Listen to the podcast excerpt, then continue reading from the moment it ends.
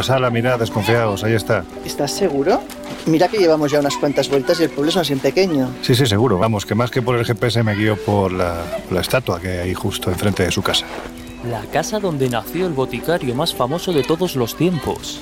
¿Qué? ¿Que no te atreves a decir su nombre para que no se metan con tu francés? ¿A que sí? Anda si no te conoceré yo a ti. Mira, Milenia, aprende, se pronuncia así. Michel de Notre Dame. Vamos, para fusilarme. Me has pillado, Miguel, pero venga, lo intento.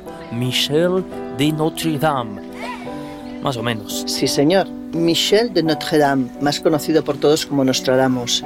Así que, sin ser ni demasiado adivina, seguro que ya sabéis de qué asunto vamos a hablar hoy. Pues sí, señora, de profecías, pero, pero ojo, que desde Nostradamus hasta el siglo XXI la, la forma de profetizar ha cambiado una barbaridad. Baste deciros que en 2010 un personaje del que os vamos a hablar dejó meridianamente claro a través de la revista Nature cómo iba a ser ni más ni menos que un año tan impredecible como 2020. Y sabéis una cosa, que no ha fallado ni una. El método que ha seguido, pues ni más ni menos que las matemáticas. Ahora os contamos más. Pues venga, abrimos las puertas de la casa de Nostradamus, pero también las del Colegio Invisible. Comenzamos. En los años 60, astrofísicos como Joseph Allen Hynek, asesor de Steven Spielberg en encuentros en la tercera fase, o el francés Jacques Vallée, fundaron un colectivo secreto para investigar las anomalías que se producían en los cielos del planeta. La conclusión a la que llegaron es que la ciencia, en muchos casos, no podía explicar lo que estaba sucediendo. Aquel colectivo fue conocido como el Colegio Invisible.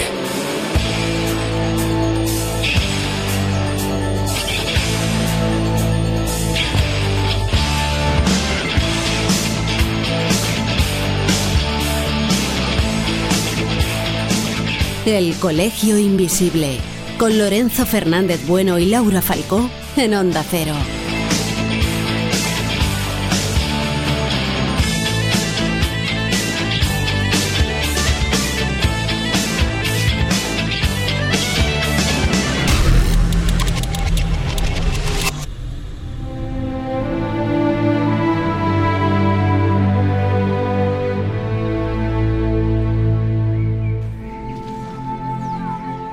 Mira, no voy a empezar ni contando ninguna historia, ni con retórica, ni nada por el estilo. Vamos a entrar a saco, que parece que últimamente se está hablando mucho de él. ¿Quién fue Michel de Notre Dame?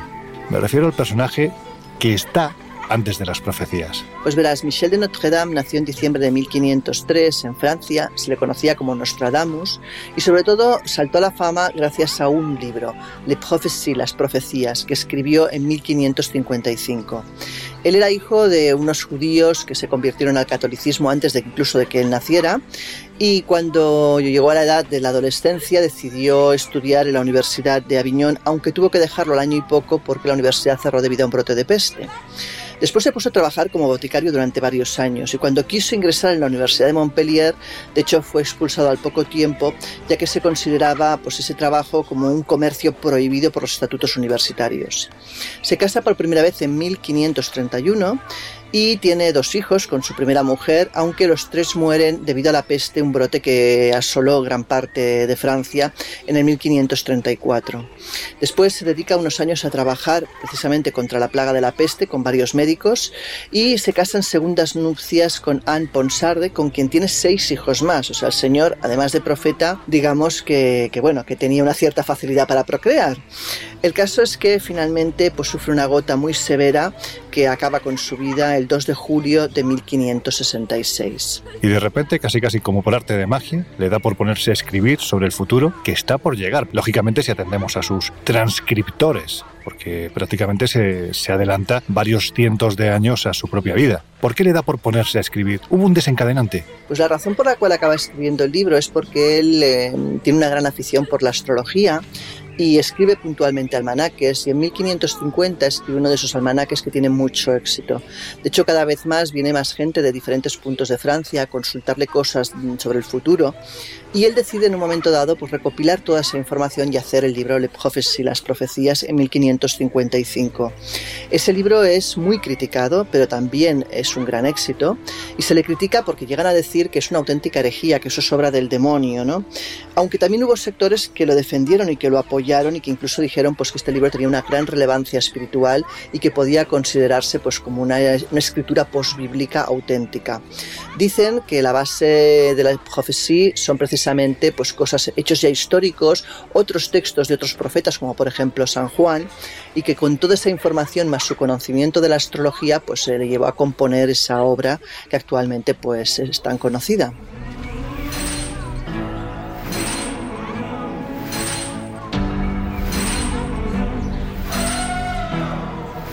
A ver, Laura, ¿de qué manera estructuró las profecías? Porque hay que decir que son, bueno, pues como diría Miguel, son un puñado, ¿no? Eh, son un, buen montón de ellas. Pues sí, es una colección de 942 cuartetas poéticas que supuestamente pues predicen eventos futuros.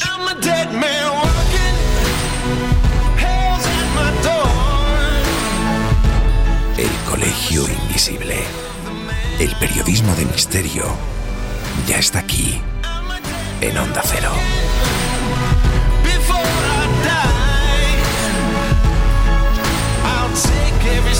I can into the night and kill till I die.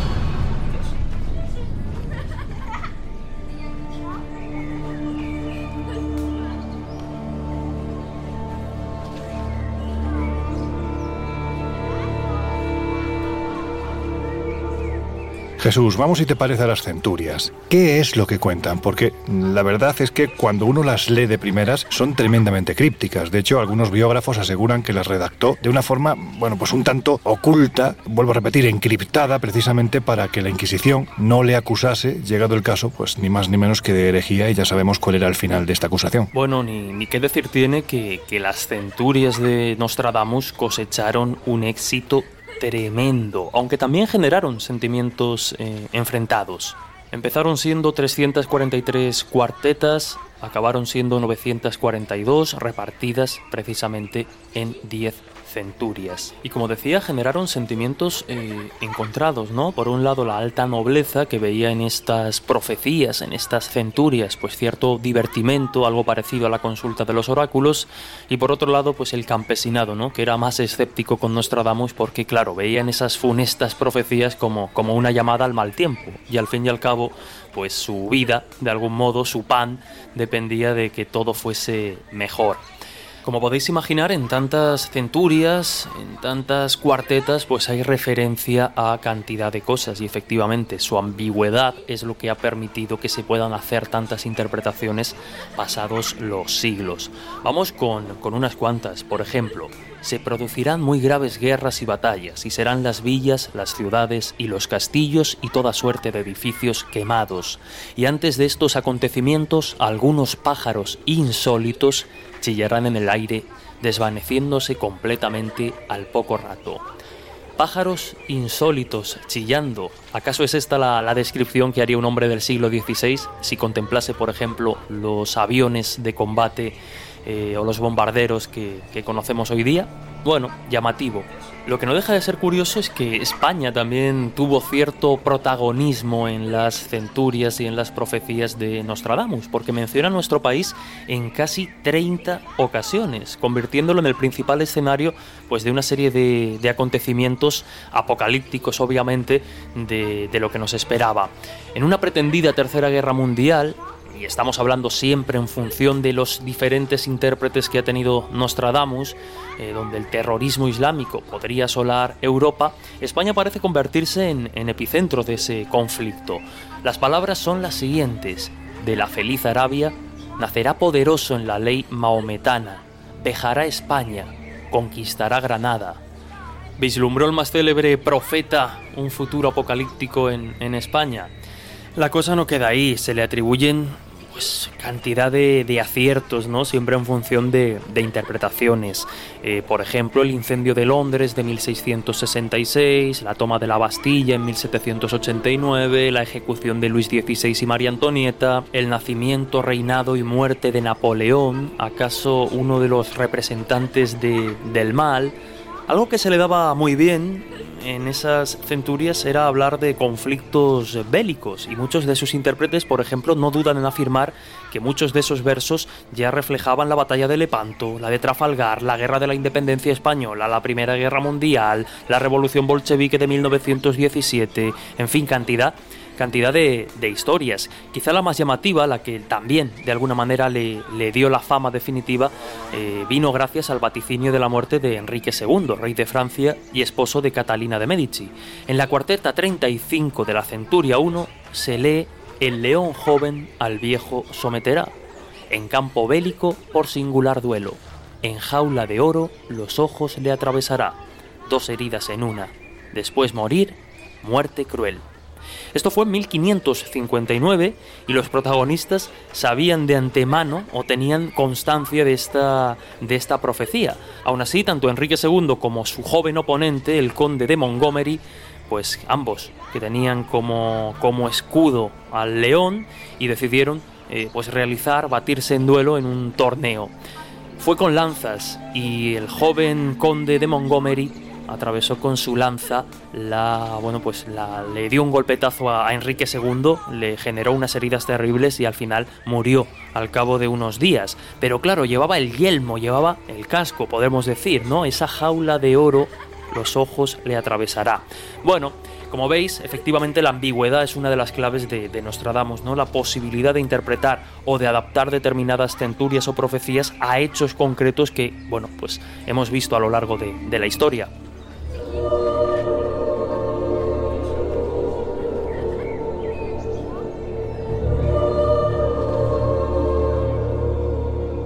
Y ahora, si os parece, vamos a sus interpretaciones. ¿De verdad Nostradamus acertó tanto como se pretende hacer ver? ¿O es que las interpretaciones que se hacen de sus, bueno, pues jeroglíficas profecías se pueden adaptar a casi cualquier momento histórico, especialmente si hablamos de un momento histórico en el que se produce una gran tragedia? En fin, que si realmente ha acertado algo meridianamente claro, estaría bien que nos lo comentases. Venga, dale. Mira, las profecías de Nostradamus son tan ambiguas, tan oscuras, tan difíciles de interpretar que como suele decirse, a toro pasado es muy sencillo identificar en una cuarteta de Nostradamus un hecho que ya ha ocurrido. Por eso, la inmensa mayoría de los intérpretes del profeta fallan cuando intentan predecir sucesos del futuro. Pero quedémonos de momento con un hecho del pasado, que según muchos intérpretes del célebre boticario francés acertó de pleno. Me refiero al ascenso al poder en Alemania de Adolf Hitler, la posterior guerra mundial que causó y finalmente su derrota. Por ejemplo, en la tercera centuria hay varias cuartetas en las que muchos ven o quieren ver el nacimiento de Hitler y del nazismo. La cuarteta dice así, Cerca del Rin de las montañas nórdicas nacerá un grande de gentes demasiado tarde venido, que defenderá Sarmacia y Panonia, que no se sabrá qué habrá ocurrido con él. Bueno, curiosamente Hitler nació en la frontera entre Austria y Alemania, cerca de los Alpes nórdicos y del río Rin. En cuanto a la frase demasiado tarde venido, los exégetas de Nostradamus dicen que alude a la imposibilidad por parte de Hitler de evitar que Alemania perdiera la Primera Guerra Mundial, porque Hitler en la Primera Guerra Mundial era solo un soldado. En fin, que a mí me parece que este punto está muy pillado por los pelos.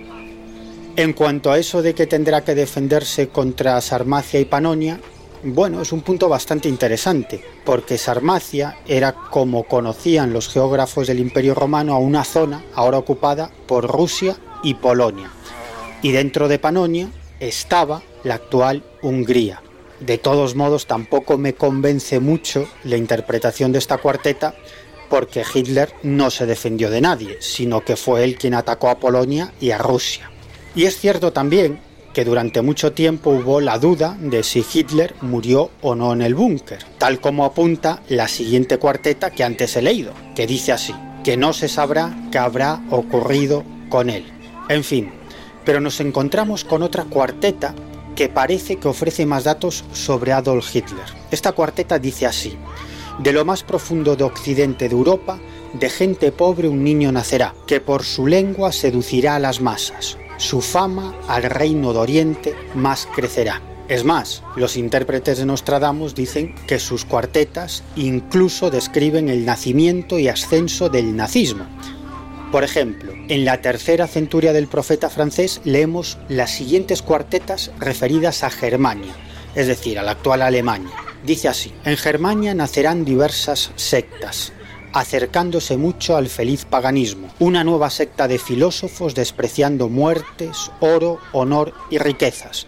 De los montes germánicos no serán limítrofes, a seguirles habrá apoyo y prensas. Miguel, los defensores de las dotes proféticas de Nostradamus también defienden que el célebre boticario francés, bueno, pues en cierto modo vaticinó el nacimiento de la Unión Soviética e incluso la duración exacta del imperio comunista. Sí, y para defender tal postura se basan en un texto de Nostradamus que dice lo siguiente.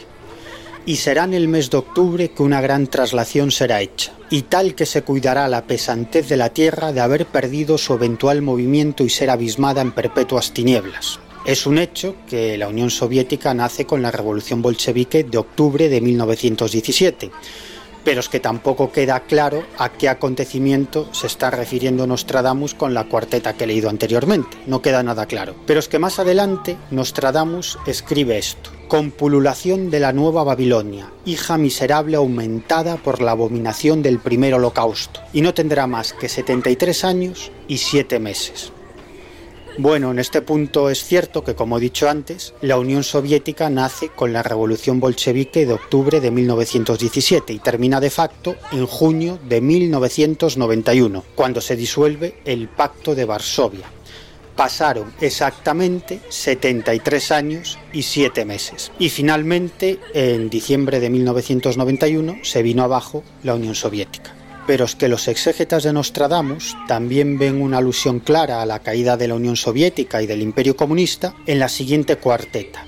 Hoz en el estanque hacia Sagitario. En su elevada cumbre de exaltación, peste, hambruna, muerte por mano militar. El siglo se acerca a su renovación.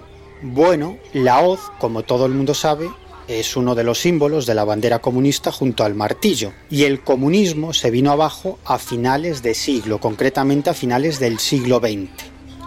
Para terminar, hay quien ve en la siguiente cuarteta un evidente vaticinio del futuro del imperio británico. La cuarteta de Nostradamus dice así, el gran imperio será para Inglaterra, de los años más de 300 grandes ejércitos pasar por mar y tierra. Los lusitanos no estarán contentos. Hay que decir que cuando Nostradamus escribió esta cuarteta, Inglaterra era una isla que no había conquistado ningún territorio y que ni siquiera tenía armada. Y efectivamente, como apunta la cuarteta de Nostradamus, el imperio británico acabó doblegando a los lusitanos, es decir, a los portugueses, en todo lo que respecta al dominio de los mares.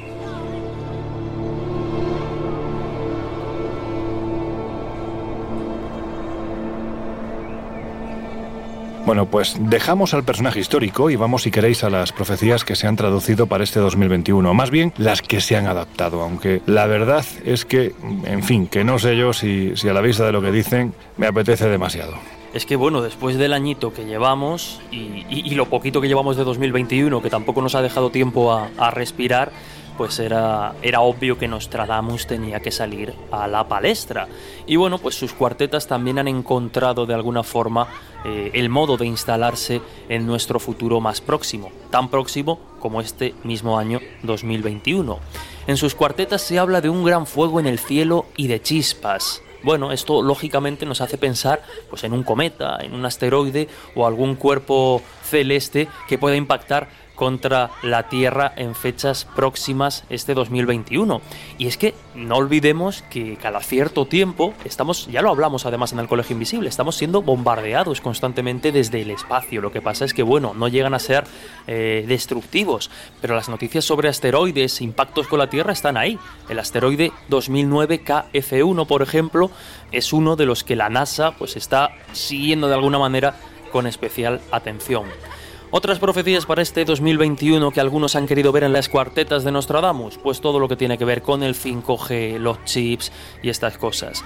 No olvidemos que con la pandemia de COVID, pues han aumentado los que defienden que todo esto es una gran conspiración para eh, manipularnos, controlarnos mediante chips. Pues ojo, porque fíjate lo que nos encontramos en una de estas profecías. El recién hecho dirigirá el ejército, casi aislado hasta cerca de la orilla. Ayuda de la élite milanesa que se esfuerza. El duque privado de sus ojos en Milán en una jaula de hierro. Esto, insisto, pues según quienes quieren ver determinadas profecías, significa que los soldados nos van a implantar chips en el cerebro y todas estas eh, ideas que, a día de hoy manejan determinados movimientos eh, conspiracionistas. Otra profecía para 2021, y que dentro de lo que cabe ya no sería de extrañar, nos habla de que lleguen los zombies. Y esto lo dicen en función de este texto. Pocos jóvenes, medio muertos para empezar. Muerto por despecho hará brillar a los demás. Y en un lugar exaltado ocurrirán grandes males. Tristes conceptos vendrán a perjudicar a cada uno. Temporal dignificado. Misa para triunfar. Padres y madres muertos de infinitos dolores mujeres de luto, la pestilente monstruosa, la grande para no ser más, todo el mundo para acabar. ¿Qué queréis que os diga? Yo seré falto de imaginación o me faltará, no lo sé, pero bueno, pues eh, ver aquí que van a llegar los zombies, pues a mí me parece bastante extraño. Pero añado una más que nos toca de cerca y que tiene que ver con Felipe VI. Ya decíamos antes que España eh, estaba muy presente en las cuartetas de, de, Nostradamus. Y otra de esas profecías que se ha viralizado en Internet es la que se refiere a una crisis en el seno de la monarquía española que desembocaría con un posible asesinato de Felipe VI. Es cierto que la monarquía desde luego no está pasando por sus mejores momentos, pero vamos a leer esa cuarteta de la que se desprende esta interpretación. La dama griega, de elegante belleza, feliz de virtudes innumerables, será trasladada fuera del reino hispánico, cautiva, prisionera, morirá de muerte miserable. Demasiado buen tiempo de bondad real hace y deshace pronto y súbita negligencia.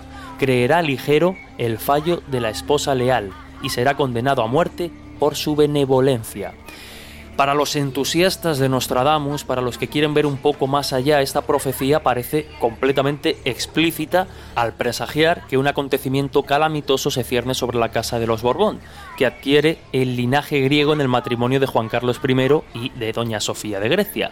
En esa segunda cuarteta que hemos leído, hay quienes pretenden advertir que un anuncio de futuras desavenencias entre Felipe VI y su esposa Leticia Ortiz, pues que tendría como consecuencia un final dramático y, e inesperado, ¿no? Con esa, con esa posibilidad de muerte regia. Si me permitís voy a acudir al añorado y admirado Fernando Jiménez del Oso, que en su clásico libro El fin del mundo decía, Curiosamente, el índice de aciertos de Nostradamus disminuye según la profecía se refiere a tiempo más lejano a sus días. Los acontecimientos son más vagos y las referencias más desvaídas. Si el porcentaje de aciertos en las predicciones que hacen referencia a nuestra época fuera muy alto y su contenido concreto, podríamos concederle algún crédito. Pero, desgraciadamente, no es así.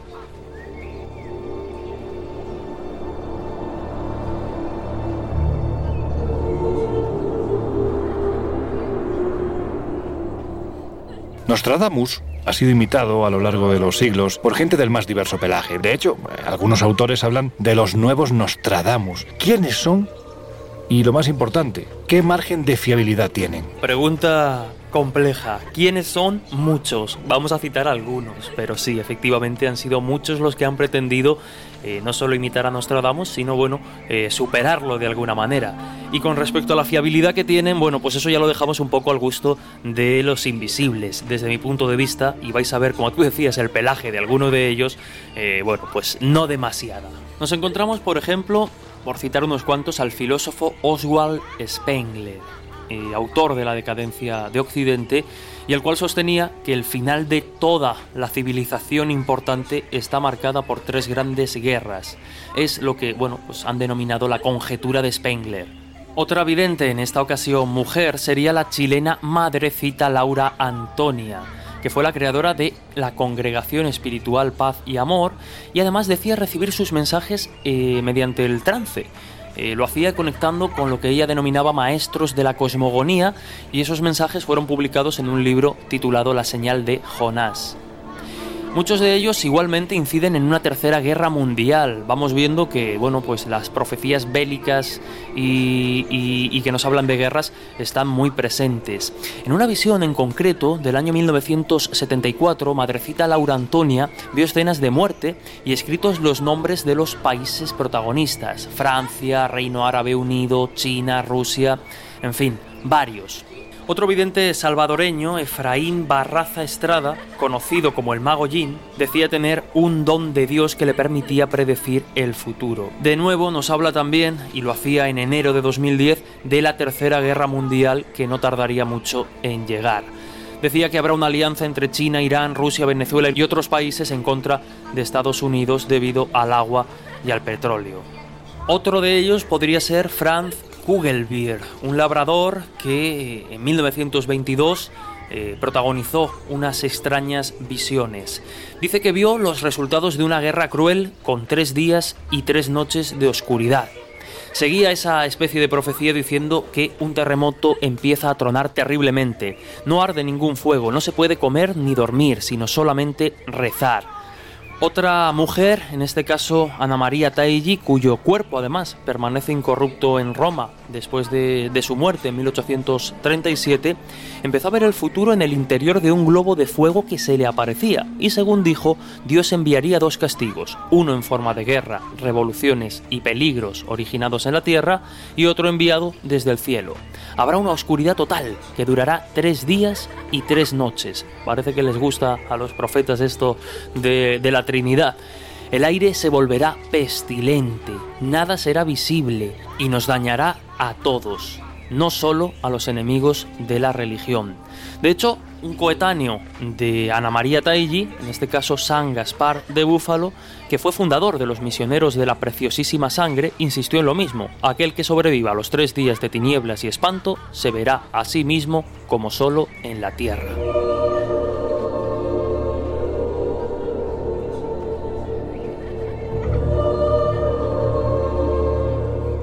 Bueno, pues llegados a este punto, yo creo que lo importante es que debemos de seguir confiando en que Nostradamus ha fallado más que una escopeta de feria y, por tanto, pues sus imitadores han de ir, se supone que por el mismo camino. También sus traductores, porque hay que decir que a pesar de ello han hecho su agosto metiendo el miedo en el cuerpo de quienes creen a pies juntillas en las más de 6.000 profecías que dejó escritas el médico francés. Para muchos son como una especie de tratado de historia futura. Pues eso, de lo que sin duda alguna va a pasar.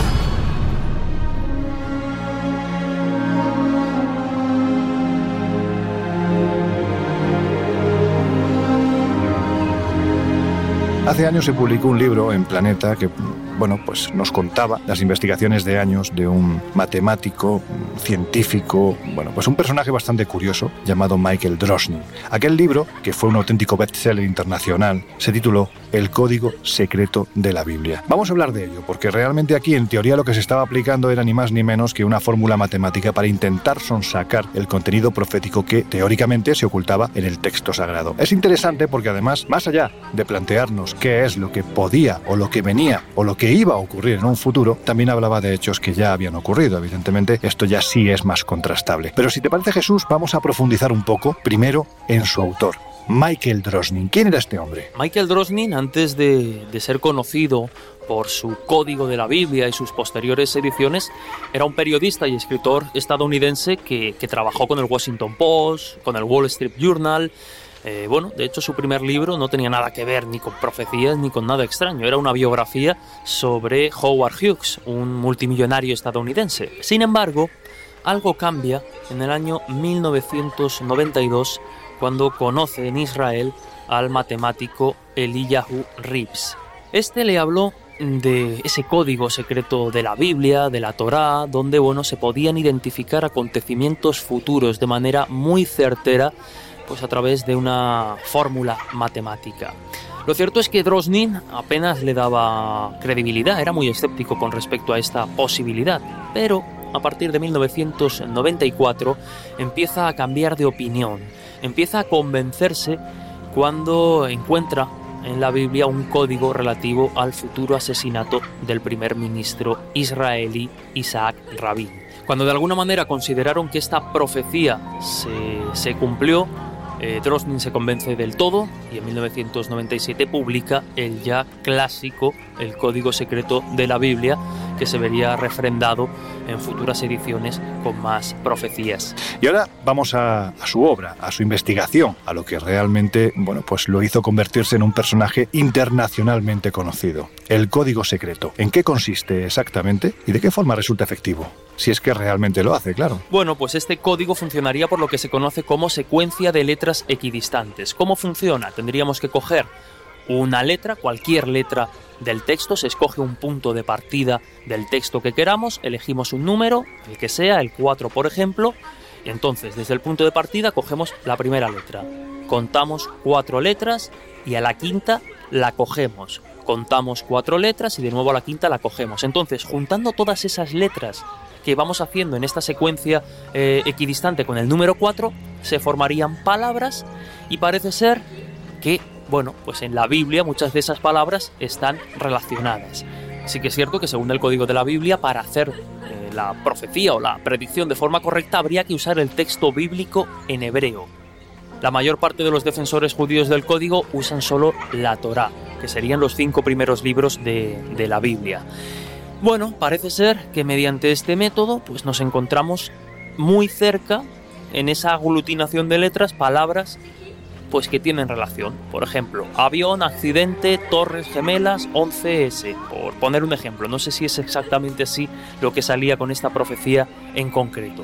Pero hay decenas. La pregunta lógica, llegados a este punto, es si realmente se ha descubierto algo escrito a través de este sistema. Estamos hablando, evidentemente, de un suceso venidero que posteriormente haya sucedido, porque se hablaba en su momento incluso hasta del atentado de las Torres Gemelas, ¿verdad? Bueno, aquí ya depende de lo que cada uno quiera, quiera creer. Al final, por estadística, no es difícil obtener palabras concretas mediante este método e incluso que estén relacionadas. Está claro que, bueno, ya lo sabemos, ¿no? Este, este código ha generado cantidad de libros, cantidad de interpretaciones, análisis conspiranoicos y de todo tipo. Sin embargo, las matemáticas vienen de alguna forma al rescate, porque desmontan este mito en pocos eh, segundos. El matemático John Allen Paulos explica de esta forma la, conexión estadística que se establece mediante esta secuencia de letras y números. Dice, una secuencia de letras equidistantes es un conjunto ordenado de letras, en este caso hebreas, cada una de las cuales, salvo la primera, sigue su precedente por un número fijo de otras letras. Lo que explicábamos, ¿no? Pues si cogemos el 4, vamos contando 1, 2, 3, 4, cogemos letra. 1, 2, 3, 4, cogemos letras. No se cuentan los espacios entre las palabras, que para los que somos periodistas, eh, por ejemplo, los, los eh, editores de texto sí que lo cuentan los espacios como caracteres. Y en Twitter, para, para incluso poner el ejemplo, cada vez que ponemos un espacio nos descuenta ¿no? de, de los caracteres que tenemos para usar. Un ejemplo, la palabra nazi, que la podemos encontrar en generalización. Si cogemos la secuencia del número 2, veremos que nos salen y podéis probar en casa. Habitualmente, sigue diciendo este matemático John Allen Paulos, los intervalos entre las letras son mucho más largos. Se utilizan números como 23, 47, en fin, 92 letras o muchísimo más. Los más escépticos, de hecho, han utilizado el mismo modo de profetizar fuera de la Biblia, es decir, con otros textos, con cualquier libro que tenga un mínimo de, de, páginas para poder jugar con los números y también han obtenido cosas verdaderamente significativas.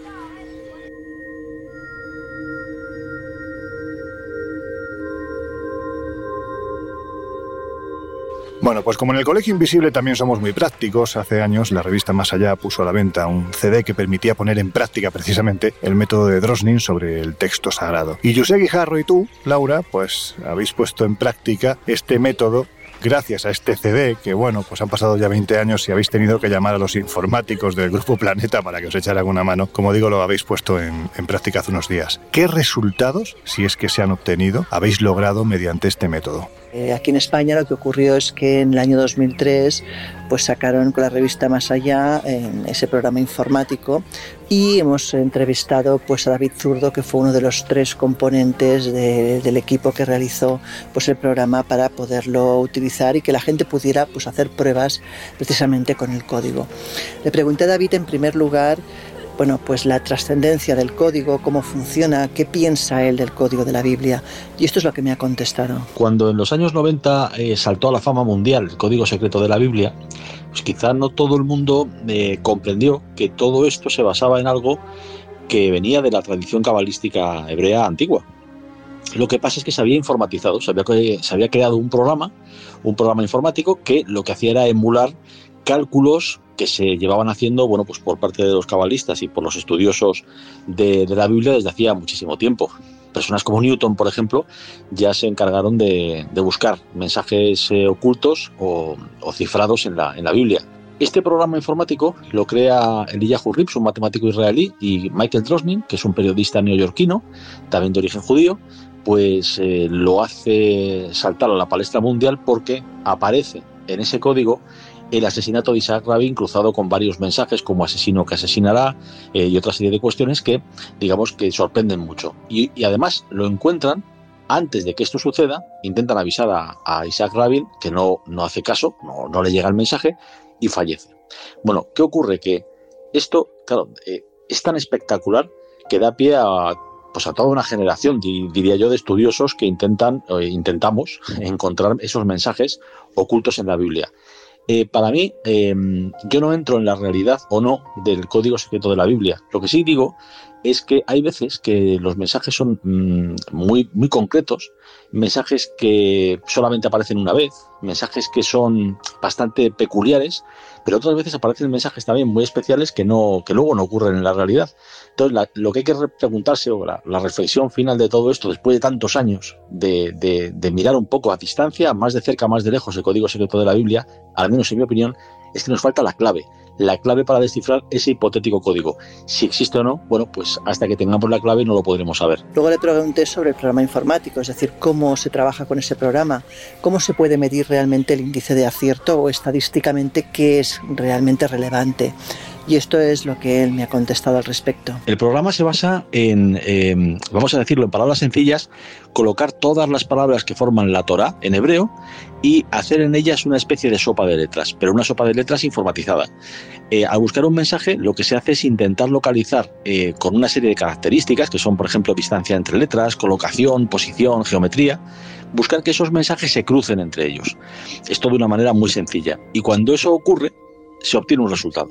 Ese resultado se, muestra, se ve en pantalla eh, y, y, bueno, pues simplemente la interpretación que se le puede dar es que ha aparecido, está recogido entre esas letras, palabras que muchas veces no están, por supuesto, en el hebreo, han sido transliteradas, porque podemos hacer búsquedas en diferentes idiomas, pero ahí están. Y ¿Cuál es la fiabilidad o cuál es la, realidad de todo esto? Pues en realidad es solamente una estimación estadística, que quiere decir que cuando un mensaje es muy complejo, es decir, está formado por muchas letras, eh, solamente aparece en una ocasión, es decir, que no es algo común que pueda deberse simplemente a la pura casualidad. Bueno, pues esto nos hace pensar que pueda tener más visos, al menos, de ser especial. Pero de especial a que sea real, pues hay un trecho y esto es imposible de, de saber. Bueno, como te puedes imaginar, pues yo he realizado algunas pruebas con el código para ver a día de hoy con los conocimientos que tenemos y con lo que el presente nos está enseñando qué es lo que aparece, ¿no? El caso es que, siguiendo lo que dice David, que cuanto menos veces aparece una palabra o el cruce de dos palabras en el texto estadísticamente es más relevante. ¿Por qué? Porque quiere decir que es menos probable que se deba a una casualidad su aparición en el texto pues puse muchísimas cosas, pero voy a hablar de las que realmente he obtenido resultados. Una de ellas es eh, puse Putin, ¿no? Para ver si realmente aparecía. Y aparecía bastantes veces. Pero entonces se me ocurrió cruzar la palabra Putin con la palabra preso y eso aparece una única vez en todo el texto, con lo cual estadísticamente es relevante, referido a este año, el año 2021. Luego fui un paso más allá y dije, bueno, si en vez de preso pongo muerto, ¿qué ocurre? Y lo crucé con el año siguiente, con el año 2022. Pues efectivamente volví a encontrar una coincidencia donde dice Putin muerto en el año 2022. a saber qué ocurre con Putin entre este año y el que viene. Ya lo veremos si se cumple o no se cumple. Pero luego quise ver pues, cosas que ya han ocurrido si realmente aparecen con ese mismo indicativo estadístico. Y puse COVID-19 para que aún fuera más rara la, la, palabra más difícil de que aparezca en un texto pues, hebreo y lo crucé con China y con el año en que supongo que el virus empezó a aparecer, que no es 2020, sino 2019. Y efectivamente, nuevamente tenemos dos coincidencias, cosa que estadísticamente también es relevante, donde aparece COVID-19 China año 2019. A partir de ahí, que cada uno saque las conclusiones y que quiera. Y aparte, pues es un programa que si vinéis las redes podéis encontrar diferentes versiones del mismo, podéis descargarlo y podéis hacer pruebas y además estaremos encantados de si encontráis alguna información relevante que nos la hagáis llegar porque nunca se sabe, igual tendríamos que hacer un segundo programa de profecías.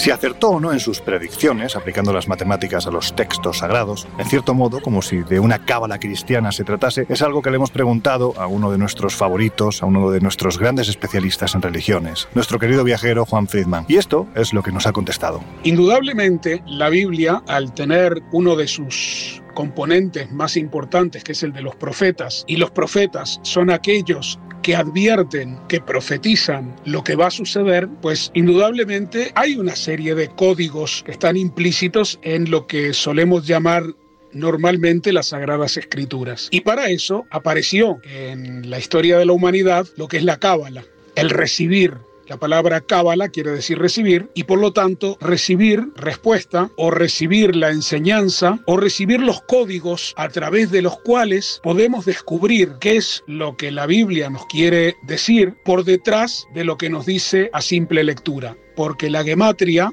es una de las bases de la cábala que determina que si el valor de la palabra es el mismo, no importa dónde estén ubicadas las letras, para dar eh, esa interpretación o esa explicación. Lo que Michael nos quiere decir en sus escritos es que todo está en la Biblia de una forma o de otra ya advertido, ya determinado. Él desde mi punto de vista, se está basando únicamente en un principio cabalista. No es que está descubriendo absolutamente nada, de lo cual no se viene hablando abiertamente por lo menos, por lo menos que yo recuerde en este momento, desde el siglo IX, inclusive en la querida Sefarat, donde la cábala tuvo exponentes impresionantes, sobre todo en la zona de Gerona se los recuerda mucho, y también, sin lugar a duda, con los grandes rabinos y los sabios de Toledo, de Córdoba o de Granada.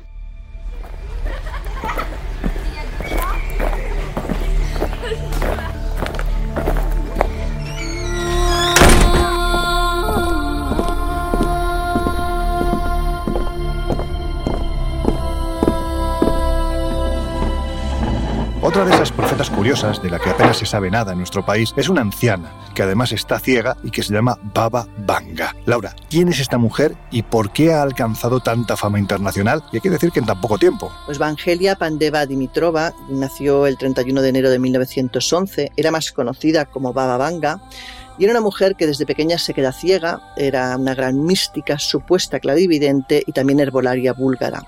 Ella pasó casi toda su vida en Rupite, que es un área montañosa en Bulgaria, y según cuentan, pues en 1997 millones de personas creían que poseía una gran capacidad paranormal y era una gran vidente, ¿no? Esta mujer anticipa cosas como la Segunda Guerra Mundial, el fin de la ex Unión Soviética, el ataque de las Torres Gemelas o incluso el desastre de Chernobyl. Es decir, parece, al menos por, por, sus precedentes, que es una buena vidente. Y vamos a lo que, bueno, pues no sé si nos puede interesar más o menos, llegados al punto y viendo cómo se está poniendo de negro el año 2021, según los profetas, claro. ¿Qué se supone que dejó escrito esta mujer para 2021? Porque parece que siguiendo la estela de Nostradamus, pues tampoco es la alegría de la huerta. Pues tiene un total de cinco profecías que harían referencia a 2021. La primera dice así, la gran nación sobre el océano, que está habitada por personas de diferentes tribus, será destruida. Estará dividido e inundado en su mayor parte. La nación también tendrá muchas desgracias y perderá sus colonias en el este. La gran nación será devastada por terremotos, tormentas y grandes olas de agua que causarán pobreza y enfermedad. Es obvio que casi todo el mundo apunta que esto es una lectura sobre Estados Unidos, que además teniendo en cuenta la situación política actual y, las confrontaciones, pues tampoco nos caería tan lejos. La segunda profecía dice lo siguiente, el océano también inundará muchos otros países, por lo que todas las ciudades costeras convivirán con el miedo, muchos serán destruidos por las olas, la mayoría de las criaturas vivientes morirán. Así que vamos, eh, apasionante. Tercera profecía. Incluso quienes escapen de los tsunamis morirán de una enfermedad horrible. Claro, inmediatamente esto hace pensar en el COVID, ¿no? sinceramente, que además, como sabemos, pues todavía vamos a estar bien bien un año más conviviendo con esto. Cuarta profecía. Para el 2021 ella predice también una gran crisis económica en toda Europa que ya estamos empezando a ver. Y por último, la, quinta profecía. Ella dice que a nivel político China podría convertirse definitivamente en la nueva superpotencia mundial y además adelante que hay un intento de asesinato contra el presidente Vladimir Putin. Bueno, yo creo que lo de China también es una cosa que es previsible y Putin se está ganando amigos a doquier desde hace tiempo. Pero bueno, hay que decir que cabe, cabe alegrarse solamente en el caso de esta mujer porque su última visión es que el Armagedón, o sea, el fin del mundo como tal, no tiene lugar hasta dentro de 3.100 años. Es decir, que el final del mundo no llegará hasta el 5.079, así que todavía podemos respirar tranquilos a pesar de todas las desgracias que nos vaticina.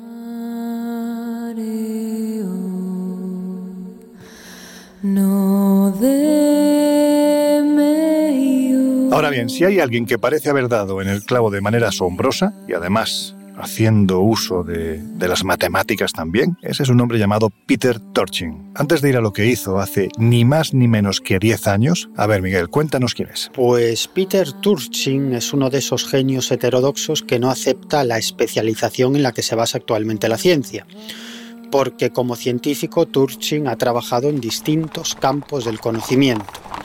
De hecho, yo diría que se parece más a un científico del Renacimiento que a un científico del siglo XXI. Y su historia es bien curiosa. Él nació en Rusia, pero cuando estaba estudiando el segundo año de biología en la Universidad Estatal de Moscú, se tuvo que exiliar con su familia a Estados Unidos por las actividades políticas de su padre. Su padre se llamaba Valentín Turchin y era un prestigioso físico y matemático soviético que además está considerado uno de los padres de la inteligencia artificial. Era el director del importante Instituto de Matemáticas Aplicadas de Moscú, pero como no estaba demasiado de acuerdo con el régimen soviético, decidió actuar para que cambiasen las cosas en su país. Así que fundó la sede de Amnistía Internacional en Moscú y acabó colaborando con el disidente soviético Andrei Sájarov. Así que en el año 1974 perdió su puesto en el Instituto de Matemáticas de Moscú y comenzó además a ser acosado por el KGB. Por eso decidió huir con su familia a los Estados Unidos. Y en lo que se refiere a nuestro protagonista, a Peter Turchin, él continuó sus estudios en Estados Unidos y se licenció en biología con todos los honores en la Universidad Pública de Nueva York y luego se doctoró en zoología por la Universidad de Duke. Y como zoólogo se dedicó al estudio de las especies parásitas, como por ejemplo el escarabajo pelotero. Y cuando se cansó de la biología, decidió dar un cambio de aires total a su carrera y dedicarse a algo que en teoría nada tiene que ver con la zoología, decidió dedicarse a la historia y acabó consiguiendo un puesto de profesor de evolución cultural e historia de las civilizaciones en la Universidad de Connecticut, en Estados Unidos. El caso es que desde finales de los años 90, Peter Turchin se ha centrado en el estudio de los ciclos de las civilizaciones, una nueva disciplina que él ha bautizado como cliodinámica.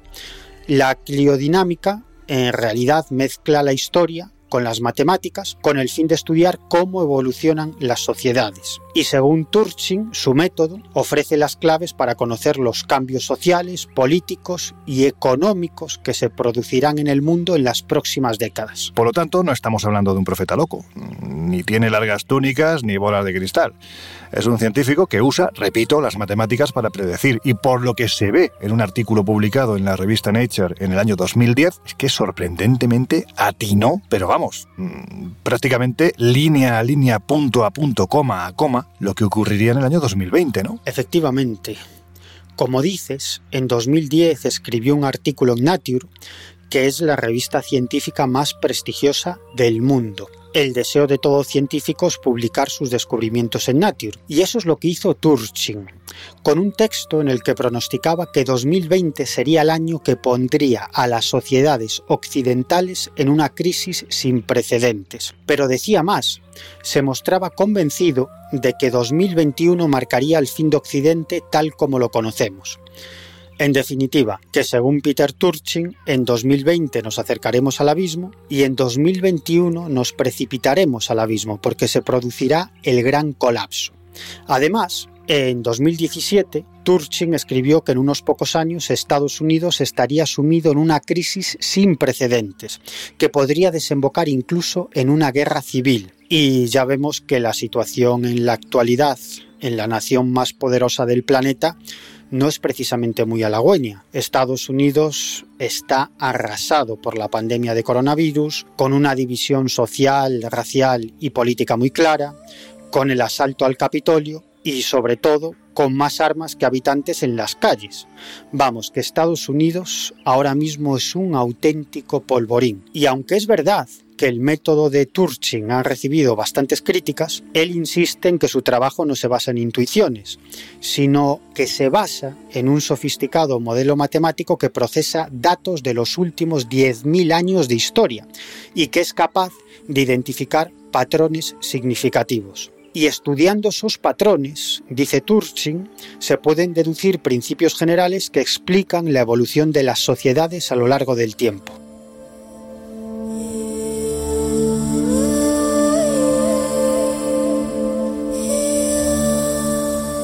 Claro, Jesús, la pregunta ahora es ¿qué ha dejado escrito Peter Turchin para los años que vienen? Si es que, si es que lo sabemos y también si es que lo queremos saber, dado el nivel de acierto de este hombre. Bueno, es un personaje fascinante y que, de hecho, pues con todo lo que ha pasado en 2020, que aunque él no predijese el COVID, pues sí que ha habido mucho caos, pues lo ha puesto en eh, la palestra.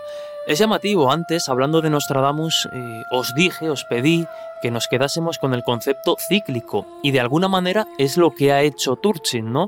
Eh, analizar la historia globalmente con sus miles de años y comprobar que de alguna manera, por ejemplo, en Estados Unidos cada 50 años suele haber una revolución social que de alguna manera agita las bases de, su democracia, de, de la sociedad y lo más terrorífico, lo más inquietante es que 2020 no era la última fecha para sucesos extraños, no era la fecha de caducidad de las profecías de, de Turchin.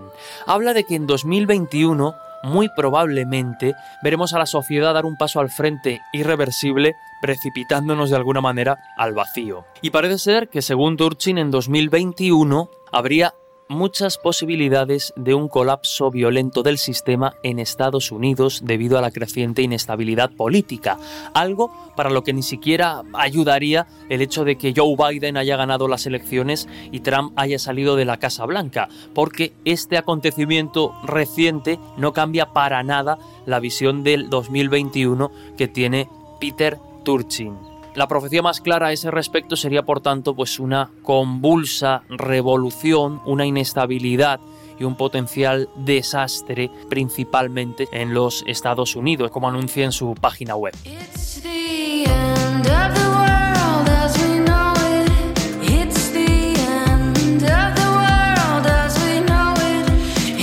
El Colegio Invisible en Onda Cero.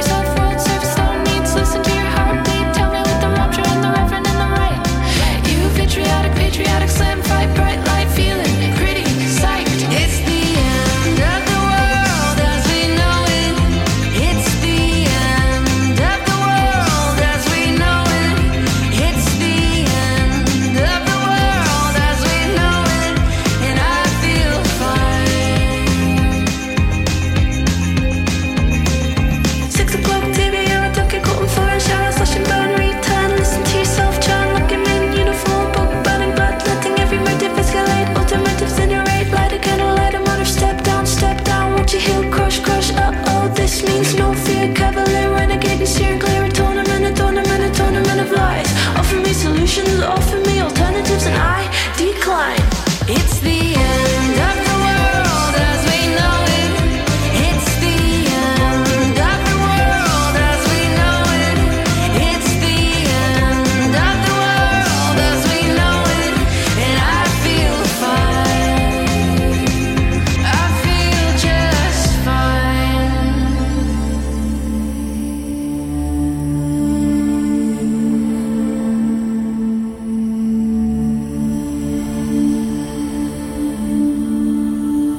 Laura, ya que estamos hablando de ciencias aplicadas a la predicción de eventos futuros, la astrología, hasta no hace muchos siglos, bueno, pues hay que decir que era considerada una ciencia a la altura ni más ni menos que de la astronomía o de las propias matemáticas, ¿verdad? La astrología tiene sus orígenes en los tiempos precristianos en Babilonia y también en el antiguo Egipto y de hecho heredamos de, esa cultura greco-egipcia pues todos los conocimientos.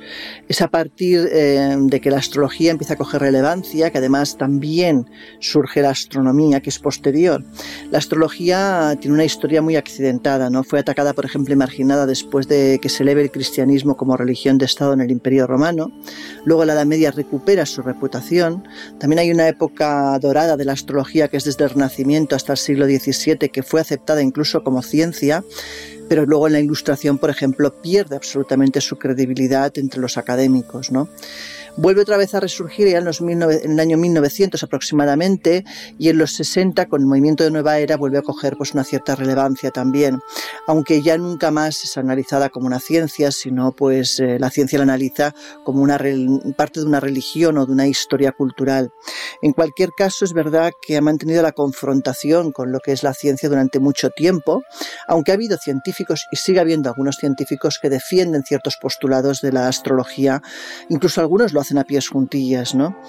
En cualquier caso, hay que entender que, que, bueno, que un estudio científico que se ha realizado pues, recientemente eh, empieza a darle un cierto fundamento a algunos postulados que dicen que podrían realmente llegar a tener algún tipo de incidencia sobre el futuro, sobre el ser humano. En cualquier caso, es verdad que varios astrólogos ya pronosticaron, anunciaron eh, esa, la crisis que actualmente hemos tenido del año 2020. Oye, ¿y qué es lo que dice la astrología para este 2021? Pues le pregunté a Ismael Gil, que es un astrólogo muy reconocido y que además eh, pues ha colaborado puntualmente con la policía, incluso creando perfiles. Es, también es autor de varias publicaciones, da cursos de astrología y le hice varias preguntas pues, sobre ese futuro que, que nos viene delante, ¿no? que, que, es totalmente incierto. La primera pregunta que le hice es cómo están los planetas ahora mismo y de qué manera influyen en la realidad. Y esto es lo que me contestó. Los planetas nos afectan sobre todo a través de la luz que nos llega de ellos. Es decir, eh, el nivel cromático, es uno de los factores que hoy en día se consideran principalmente epigenéticos. La epigenética es un concepto relativamente nuevo que desde la astrología siempre hemos identificado con el medio ambiente, es decir, cómo el medio ambiente es susceptible de cambiar incluso patrones genéticos arraigados hay una sincronía entre el organismo y las luces ambientales, lo que hoy en día, por ejemplo, se conoce como biocronología, no es más que un patrón sol-luna, no es más que un patrón día-noche. Entonces, la biocronología, por ejemplo, estudia los ritmos biológicos, el ritmo circadiano, que es muy conocido, que es de 24 horas, y todo esto se regula a través de una serie de factores bioquímicos, porque como digo, la luz, la luz o las luces, si hablamos de los planetas en general, eh, sintonizan con nosotros, se sincronizan en, el, en, nuestro organismo. Por ejemplo, la melatonina sincroniza el organismo con el exterior de suerte que nosotros podamos adaptarnos a nuestros ciclos día y noche. Es decir, por eso la melatonina se empieza a secretar al atardecer, cuando baja la luz, y de algún modo indica a nuestras células, a nuestro organismo, que se prepare para dormir.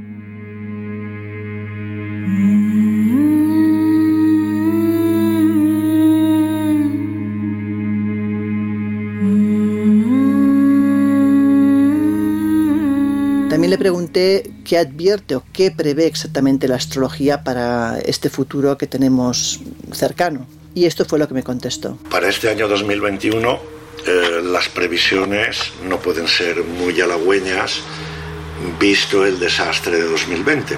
El 2020 eh, ha sido un año que corresponde a un fin de ciclo. Los fines de ciclo eh, no siempre son tan caóticos como el que últimamente hemos vivido, pero sí que es cierto que se inicia lo que técnicamente en astrología se llama un nuevo ciclo Júpiter-Saturno en un nuevo elemento, es decir, eh, en el elemento concretamente de aire, de acuario que mucha gente incluso ha identificado como que empieza la era de Acuario, pero esto técnicamente no es así, porque cada era dura 2160 años y si la era Piscis, que es la que todavía estamos viviendo o sufriendo, empezó en el año cero hasta el 2160 nos inicia una nueva era. Pero claro, las eras no es pasar la página de un calendario. Entonces ahora estaríamos en una interfase en la que está acabando la era de Piscis y que eh, todavía tiene que eh, instaurarse la era de Acuario, ¿no? Es lo que los hindúes llaman el Kali Yuga, que es un tiempo de confusión. Pero volviendo al ciclo de Júpiter-Saturno, que se repite cada 20 años, entonces, si se repite cada 20 años, pues bueno, cada 20 años no ha habido tantos cambios, podríamos definir como de primer grado.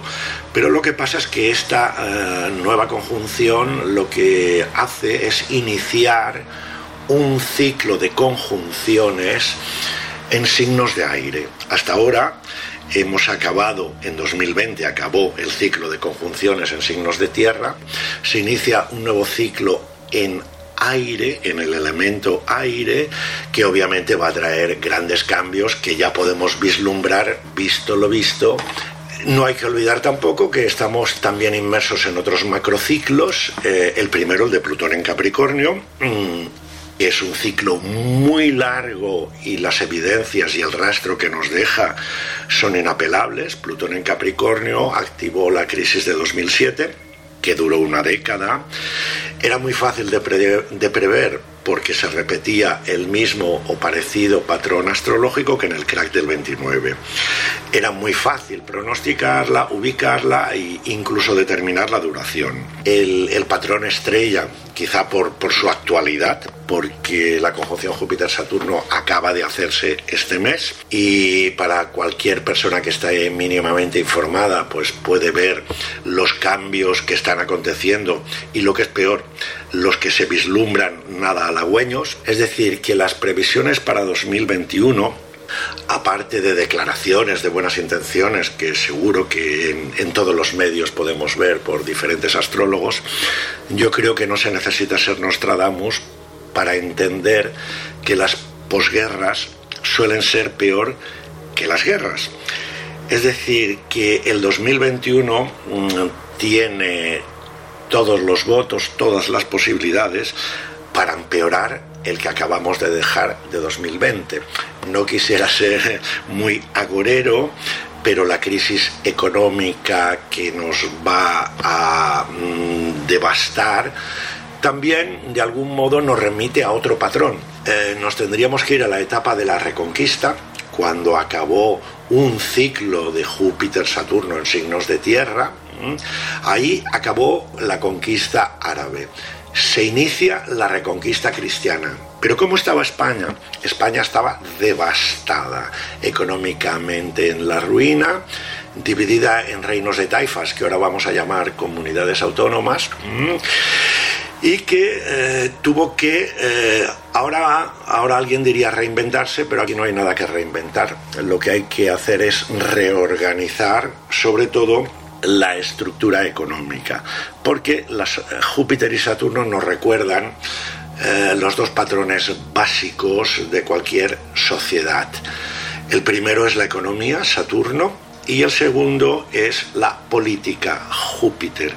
Y sobre todo los que peor lo vivirán son los que han tenido modelos eh, carentes de la mínima previsión. Es decir, que 2021 empeorará, a mi entender, el 2020 y determinados sectores es muy difícil que levanten cabeza y otros sectores va a ser más difícil incluso que puedan pervivir, que puedan existir porque el modelo económico se va a transformar hasta la raíz y no todo el mundo podrá adaptarse al mismo.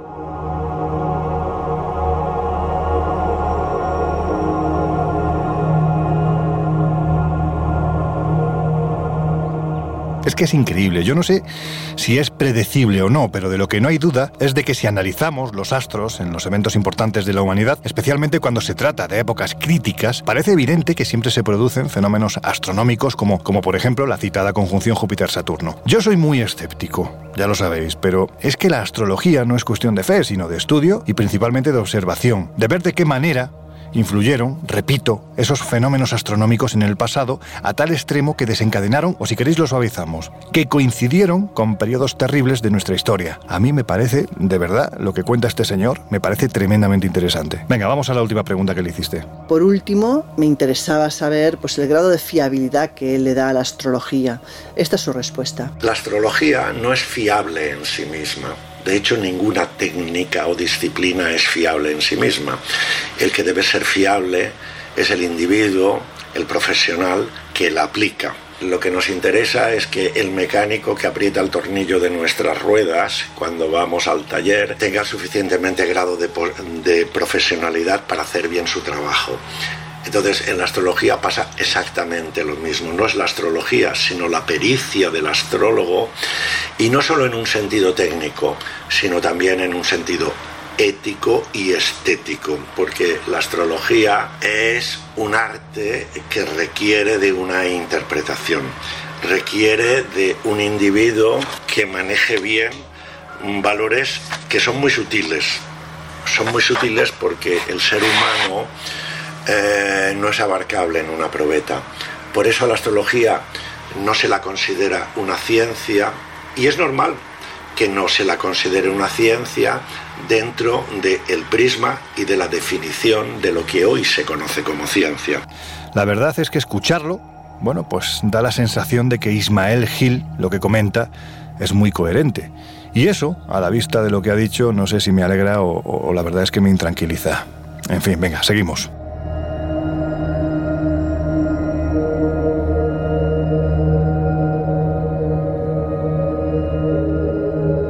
Ya que hablamos de astrología, que repetimos, conviene advertir que nada tiene que ver con los teléfonos 906 o similares, sino que, como ha dicho Laura y por supuesto Ismael Gil, es una disciplina mucho más antigua de lo que imaginamos. Bueno, pues eso, para que nos hagamos a la idea, si las fases de la Luna influyen en nuestras mareas y por supuesto en los seres humanos, en nuestro estado de ánimo y en tantas otras cosas, bueno, pues la ubicación de los planetas en cada momento también debería de hacerlo. Pero en fin, que dejamos el pasado remoto ahí tranquilito y nos venimos al presente más actual para que brevemente y antes de dar paso a, a su pensamiento, nos cuentes quién es ese tipo fascinante llamado Richard Tarnas. Pues Richard Tarnas es uno de los pensadores e intelectuales más importantes de la actualidad. Él nació en el año 1950 y en 1972 se licenció con la máxima nota en Historia de la Cultura y en Psicología en la Universidad de Harvard. En 1976 se doctoró en Filosofía y desde entonces ha estado trabajando con un objetivo muy claro y ambicioso, el de cambiar el marco conceptual que tenemos de la ciencia en Occidente como algo puramente estadístico y mecánico, porque Richard Tarnas defiende que las ciencias están estrechamente vinculadas con las artes, con la historia, con la imaginación, con el pensamiento, con la filosofía o con la espiritualidad. En la actualidad es profesor de Filosofía y Psicología en el Instituto de Estudios Integrales de California, institución en la que fundó y dirige actualmente el programa de Filosofía, Cosmología y Conciencia.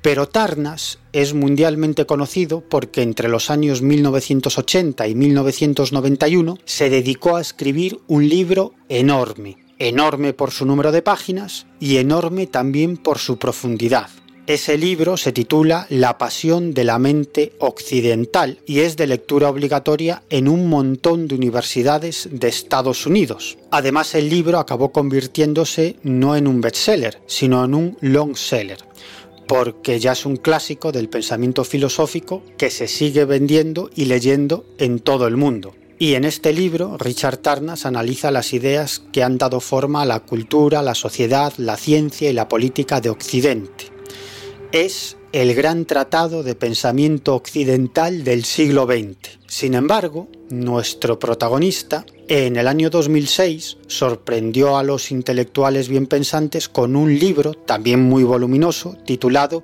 Cosmos y Psique, en el que defiende que la llamada astrología mundial, la que estudia los grandes ciclos de la historia, es una buena herramienta para conocer los cambios en las sociedades, aunque Tarnas va mucho más allá que la astrología mundial, y él prefiere hacer una astrología arquetipal, porque desde su punto de vista, desde siempre, las distintas sociedades y civilizaciones han interpretado a los planetas como arquetipos.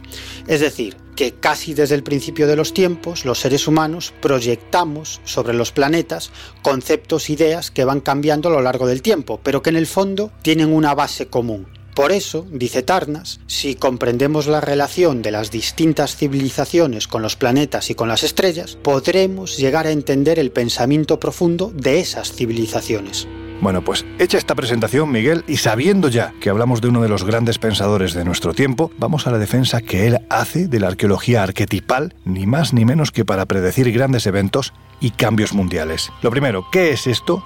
¿Y en qué se basa? Bueno, ya sabes que a mí me alucina todo lo que tenga que ver con la psicología transpersonal, con la física cuántica, con la cosmología y con las investigaciones sobre la conciencia. Y para Tarnas, la astrología arquetipal engloba todo eso y más. Esto lo explica en su libro Cosmos y Psique, que en España fue publicado por Ediciones Atalanta y que son más de 800 páginas de una letra muy muy apretada y reconozco que aunque tengo el libro desde hace años, lo he ido leyendo a saltos, centrándome solo en los capítulos que más me interesaban. Y en Cosmos y Psique, Tarnas critica muy duramente esa visión científica occidental del universo como algo inanimado y mecánico. Esa es la razón por la que Occidente no tiene ningún reparo en destruir la naturaleza, porque la contemplamos como algo inerte con lo que podemos hacer lo que nos dé la gana. Pero esta visión es muy reciente, de los últimos dos siglos, porque antes, cuando la gente estaba más en contacto con la naturaleza, la contemplaba como llena de vida, con sus ciclos, con sus estaciones, con su importancia para la vida. Tarnas defiende que la ciencia occidental ha logrado metas increíbles y ha mejorado nuestra vida pero le falta una visión más amplia de la realidad y debería considerar al cosmos como algo animado, consciente e íntimamente vinculado a nuestra vida. Esto supondría, dice Tarnas, un salto adelante absolutamente definitivo en la comprensión del universo y de nuestro papel en ese universo.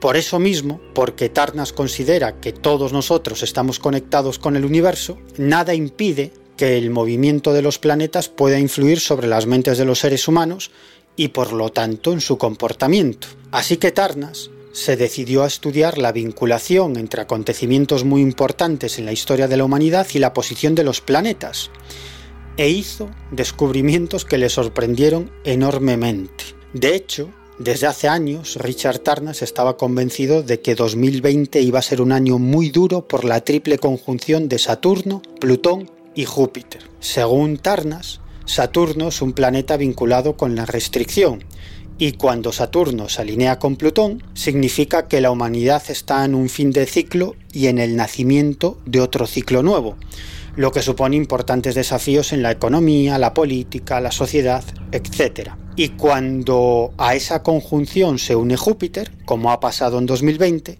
significa una expansión y aceleración de ese cambio de ciclo. Y está claro que ese elemento acelerador de todos los cambios que se están produciendo en este momento es la mierda esta del coronavirus.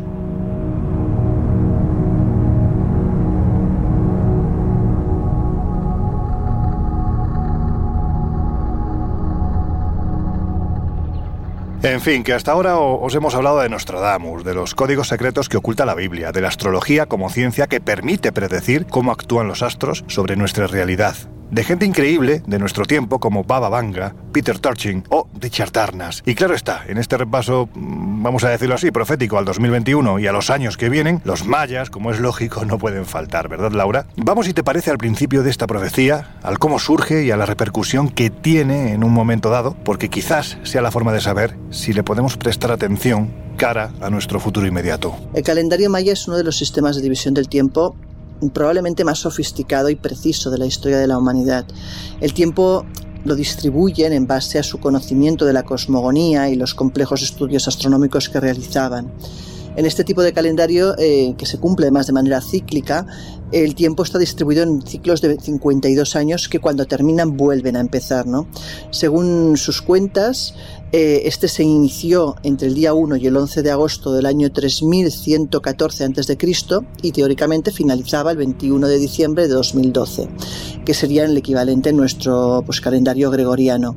Después del 21 de 2012, que es el año en que termina esas cuentas del calendario, eh, la pregunta es, ¿se terminó el mundo? Pues no, hubo una auténtica locura pensando que el mundo terminaría en esa fecha, pero no fue así.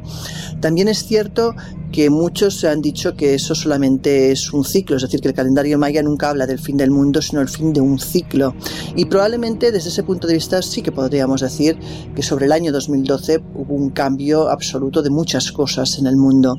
También es verdad que hace poco apareció en los medios un científico estadounidense que decía que había un desfase con el cálculo que se había realizado de 2.948 días, que había que adicionar al cálculo que se había realizado en su momento y que por tanto el fin del mundo llegaría el 21 de junio de 2020, pero desgraciadamente o afortunadamente tampoco fue así.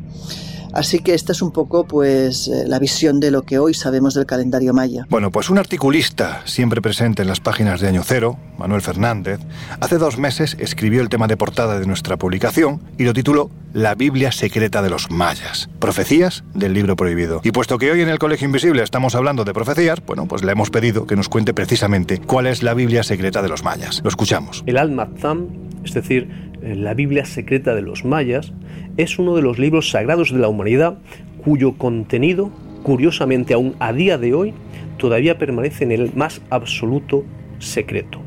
Y esto es así porque durante generaciones toda una serie de custodios se han encargado de velar para que ni uno solo de sus versículos salga a la luz, o por lo menos para que no salga a la luz antes de tiempo. Pero antes de continuar tenemos que aclarar que cuando estamos hablando de la Biblia secreta de los mayas, no nos estamos refiriendo a los mayas precolombinos, sino a sus descendientes.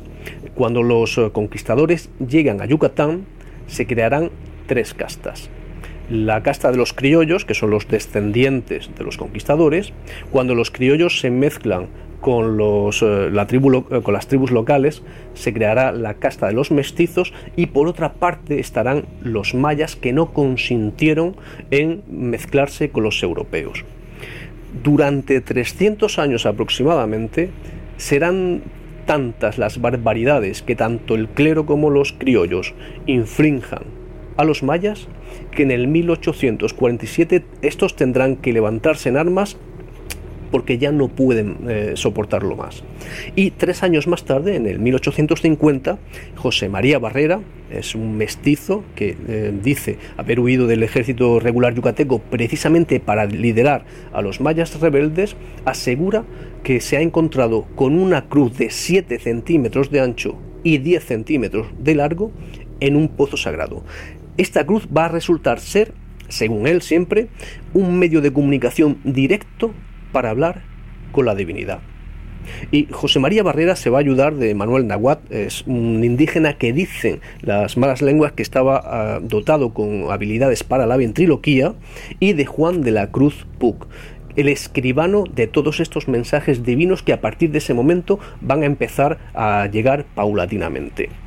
Bien, eh, Barrera eh, va a poner este símbolo, esta cruz, en un altar y va a invitar a todos los mayas a acudir al cenote, un cenote conocido eh, como Exbalamna, es decir, la casa del jaguar, donde cada quien puede preguntarle al oráculo lo que quiera, lo que va a recordar muchísimo, sobre todo a los abuelitos, a los, a los más antiguos del lugar, lo que hacían sus ancestros. Las peregrinaciones, como no podía ser de otra forma, no se van a hacer esperar, el lugar se va a convertir no solo en un enclave de fervor religioso, sino también en el núcleo central del levantamiento contra el gobierno peninsular.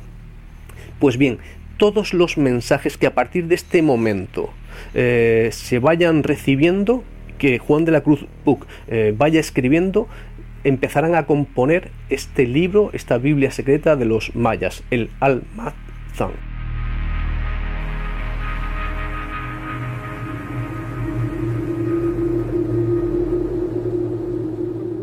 Y claro está, una vez que sabemos cuál es la Biblia secreta, pues lo siguiente es preguntarle cuáles son esas profecías. Hace unos meses yo tuve la oportunidad de entrevistar a, un miembro destacado de una de las comunidades que todavía a día de hoy siguen adorando a la cruz parlante y que siguen custodiando un ejemplar del Almatán, de, de la Biblia secreta de los mayas. Y, yo lo invito a que él comparta con nosotros, con Europa, eh, pues alguna de las, de las joyas de sabiduría de su tradición, alguna de las profecías que, por ejemplo, vengan recogidas dentro de, su libro sagrado.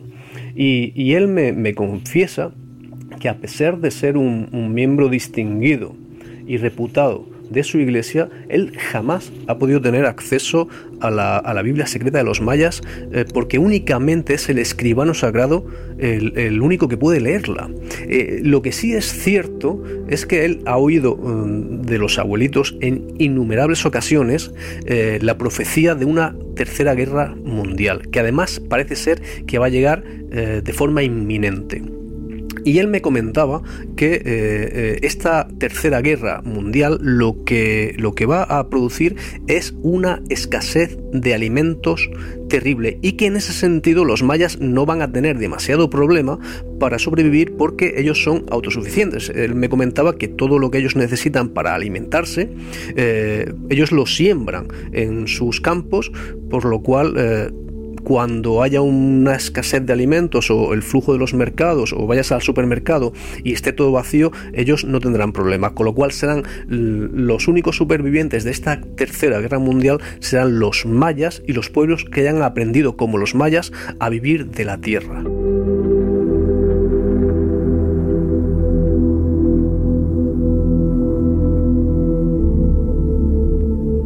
Lógicamente, a gente tan preparada como Manuel no podemos dejar de preguntarle lo que ya le hemos preguntado a otros. ¿Qué veracidad le da él a estas profecías? Y si os parece, escuchamos lo que nos ha contestado. Cuando hablamos de, cruces parlantes mediante las que Dios se, puede manifestar a, los hombres y de libros sagrados que han sido compilados uh, con estos mensajes divinos, aquí nos estamos adentrando de lleno en el campo de la fe. Y es aquí donde cada quien tiene que abrir o cerrar su mente y abrir o cerrar su corazón y dar o no ese salto de fe. Desde luego para mí es eh, la misma fe es necesaria para creer en todo esto eh, como para creer que hace dos mil años Jesús de Nazaret pudo salir un domingo de, resurrección de su sepulcro o que hace cinco mil años eh, Moisés separó las aguas del Mar Rojo o que hace 1500 el profeta Mahoma escuchó la voz de Allah a través del ángel Gabriel y que de ahí se compiló el Corán. Eh, yo que soy un estudioso de las religiones, a mí lo que me llama la atención, como en el caso, por ejemplo, de la profecía maya, es que no va a ser eh, el fin del mundo, no será provocado por la ira divina, sino que vamos a ser nosotros, los hombres, los que nos vamos a, destruir a nosotros mismos, enfrentándonos pueblo con pueblo, eh, oriente con occidente, hermano con hermano. Con lo cual, al final, al final de todo, estas profecías lo que te están diciendo es que el destino realmente no está en en las manos de Dios, sino en las nuestras y que somos nosotros los que podemos revertir esta situación.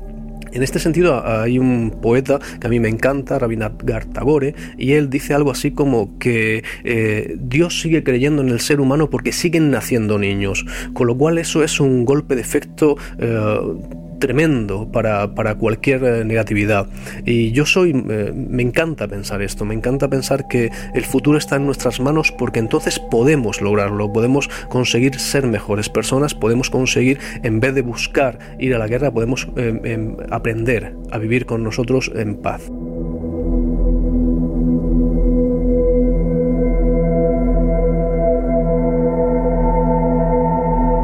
A ver, Jesús, en este batiburrillo de profecías, entre las que no incluimos, porque hay que decir que están muy trilladas, las de San Malaquías o la de las pirámides, por no hablar de las del Papa Juan XXIII, Manuel Fernández también publicó, en año cero, concretamente en el número 355, las profecías islámicas del Apocalipsis. Por si faltaba algo, vamos. ¿De qué va esto? Venga, cuéntanos. Ay, pues casi que mejor que no quieras saberlo, porque como casi todas las profecías que venimos comentando, nada bueno nos depara estas profecías islámicas. Hablan de nuevo de una tercera guerra mundial, del fin del mundo, y lo hace pues con unas señales que de alguna manera también son ambiguas y, las podemos interpretar en los tiempos eh, que estamos viviendo, en el tiempo presente. El Armagedón, según estas profecías, empezaría en Oriente Medio, en la zona más conflictiva eh, actualmente del planeta. Recordemos que según el Islam, Jesús no murió en la cruz, sino que Alá lo salvó de ese suplicio inmerecido y de alguna manera estaría eh, esperando el momento en que Dios decida enviarlo de nuevo a la tierra. Esa sería ya una señal.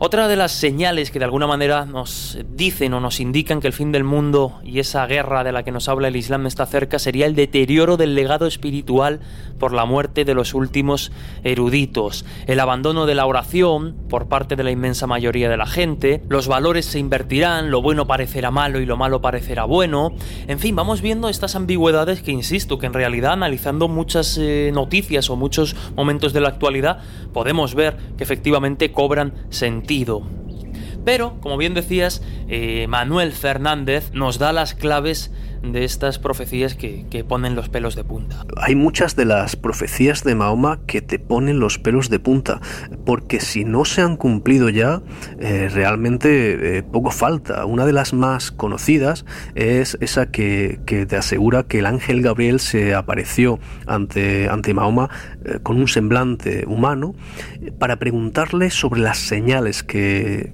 precederían el juicio final. Mahoma lo mira a los ojos y le dice, una de las señales será que los descalzos y desamparados pastores de ovejas competirán entre ellos por la construcción de altos edificios, y la segunda de las señales será que la esclava dará a luz a su ama. Y yo realmente es que no puedo saber, no puedo explicar eh, cómo es posible que el profeta árabe supiera hace más de 14 siglos que sus compatriotas se iban a enriquecer tanto con el petróleo que, que, iban a dejar de pastorear sus rebaños de ovejas y de camellos y que se iban a dedicar a construir altos edificios y a competir incluso entre ellos para ver quién hacía el rascacielos más alto o la isla, la isla artificial más lujosa. Eh, la, primera, esta es la primera de las eh, profecías, pero la segunda, la que refiere que la esclava dará a luz a su ama, eh, para algunos islamólogos quiere decir que las generaciones más próximas al fin del mundo tratarán a sus mayores como si fueran esclavos o peor que esclavos. Eh, pero estas no son las dos únicas señales que vamos a ver. Hay también un momento en el que a Mahoma le preguntan, bueno, em, dinos algo más eh, sobre el, el, final de los tiempos. Y Mahoma dice, llegará cuando la confianza en la autoridad se pierda por su falta de honradez. Y el beduino que le ha preguntado eh, sigue insistiendo, le dice, bueno, Mahoma, dinos algo más. Y Mahoma le dice, eh, bueno, pues eh, cuando la dirección y el poder se entreguen a gente inepta, en esos días, la hora, es decir, el fin del mundo, estará a las puertas.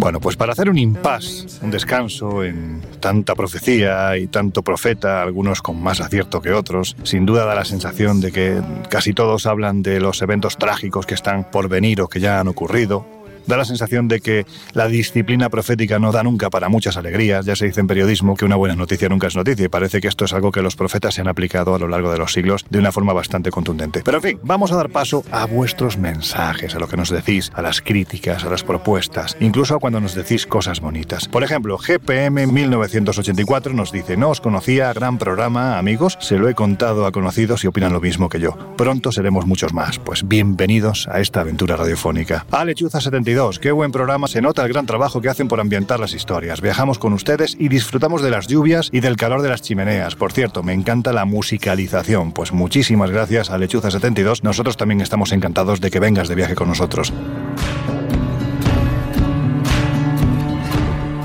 Edu nos dice, al escucharos hoy también he viajado, vamos, que hasta pude saborear el licor café que tomé con vosotros alrededor de la mesa de ese garito. Mola pasear por esos lares que vosotros y vosotras tanto conocéis y también sabéis transmitir cuando queréis. Muchas gracias. Pues gracias a ti, Edu, y, esperamos que, bueno, pues a partir de ahora caigan unas cuantas cervezas, licor de café o lo que te apetezca tomar.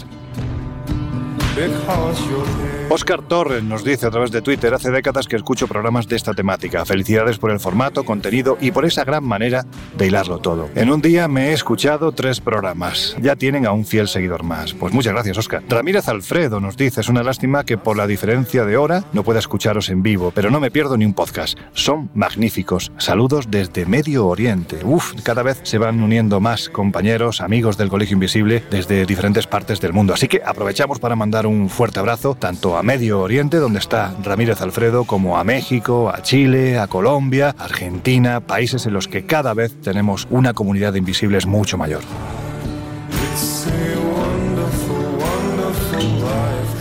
Agustín Fernández Ruiz nos dice, me encanta el formato del programa, un placer escucharos. Os escucho incluso cuando salgo a correr por la mañana a través del podcast. Pues muchas gracias Agustín, encantados incluso de acompañarte cuando haces deporte. Sari Tenerife, programa en cuatro dimensiones. Me encanta cómo me hacéis vivir el programa. Enhorabuena. Nuestra intención, siempre lo hemos dicho, es que os vengáis de viaje con nosotros, que estéis como unos tertulianos más. Israel García, sois geniales. Escucho cada uno de vuestros podcasts y son espectaculares. Lo mejor en misterio actualmente. Un saludo. Pues, uf, este, comentarios como este son un listón que nos hacen, bueno, pues intentar mejorar semana a semana. Si os decimos que si os transmitimos la pasión y sobre todo lo que nosotros mismos nos divertimos haciendo este viaje radiofónico, pues yo creo que ya está todo conseguido.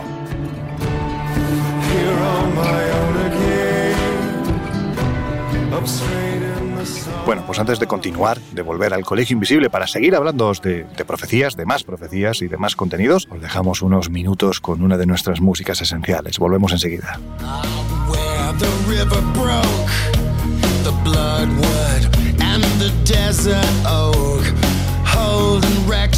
El Colegio Invisible. Los jueves de una y media a tres de la madrugada en Onda Cero.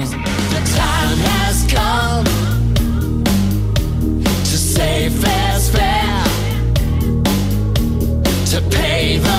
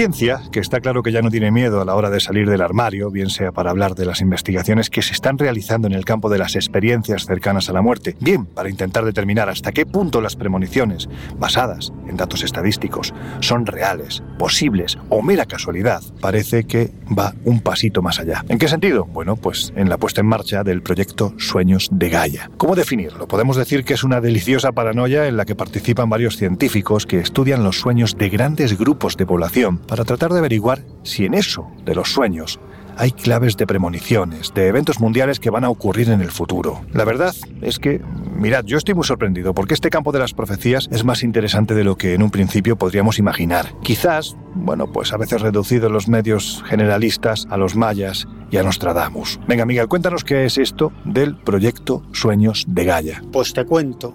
El proyecto Sueños de Gaia está dirigido por el doctor Dan Reiten, que es profesor del Departamento de Psicología de la Universidad Estatal de Sonoma, en Estados Unidos, y que también es ingeniero electrónico.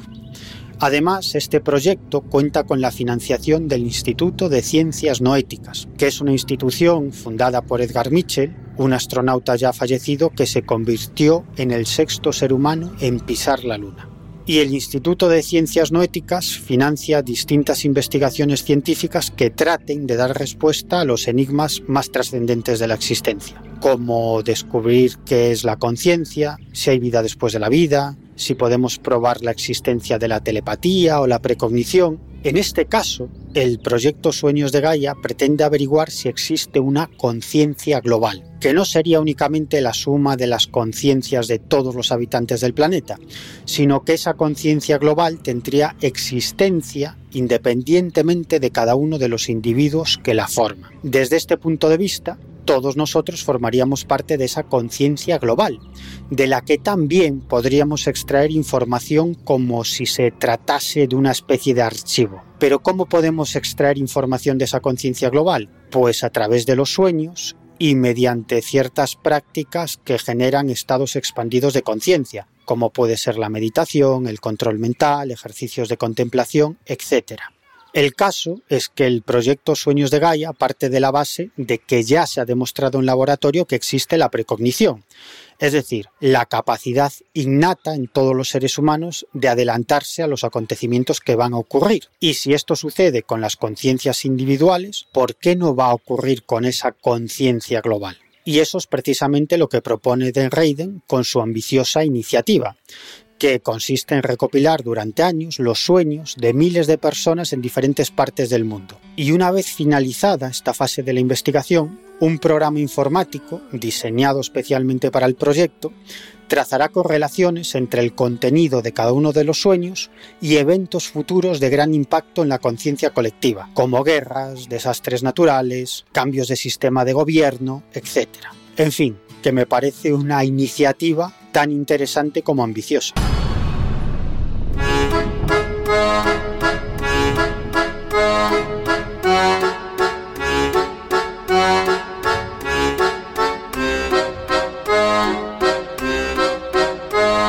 Historias así solo ocurren en el Colegio Invisible.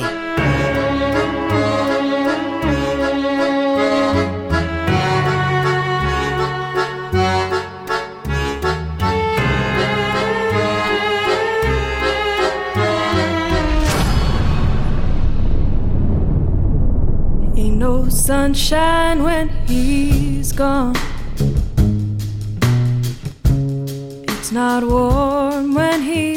Bueno, familia, profecías. ¿Se puede profetizar el futuro? ¿O de momento hay que seguir creyendo en esa cosa a la que llamamos destino, aunque a veces, como decimos en el colegio invisible, sea más negro que boca de lobo? Bueno, yo estoy convencido de que todos los seres humanos poseemos la capacidad innata de la precognición, aunque unos en mayor grado y otros en menor grado.